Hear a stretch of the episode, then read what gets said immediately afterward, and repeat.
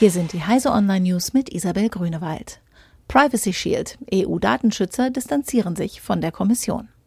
Vorige Woche hat die EU-Kommission den transatlantischen Datenschutzschild in einem ersten Prüfbericht als funktionsfähig bezeichnet. Vertreter der Datenschutzbeauftragten der EU-Länder distanzieren sich jetzt jedoch offen von dieser Einschätzung. Die Bundesdatenschutzbeauftragte Andrea Vosshof betonte gegenüber Heise Online, dass an dem Bericht aus Brüssel die Vertreter der Datenschutzbehörden nur in Bezug auf die faktischen Grundlagen beteiligt waren. Die Schlussfolgerungen seien jedoch ohne sie erarbeitet worden. Die Datenschützer erarbeiten daher momentan einen eigenen Bericht. Twitter will Wahlwerbung klarer kennzeichnen. Die Aufregung um russische Einmischung in den US-Wahlkampf hat eine Debatte über striktere gesetzliche Regeln für Internetfirmen ausgelöst.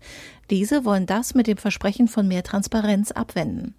Grundsätzlich sollen Nutzer bei allen Anzeigen erfahren können, wie lange eine Werbekampagne läuft und welche davon auf sie persönlich zugeschnitten wurden, erklärte Twitter jetzt. Hochschulausbildung für unbemannte Fluggeräte. Kohlearbeiter, die nun als Drohnenpilot arbeiten?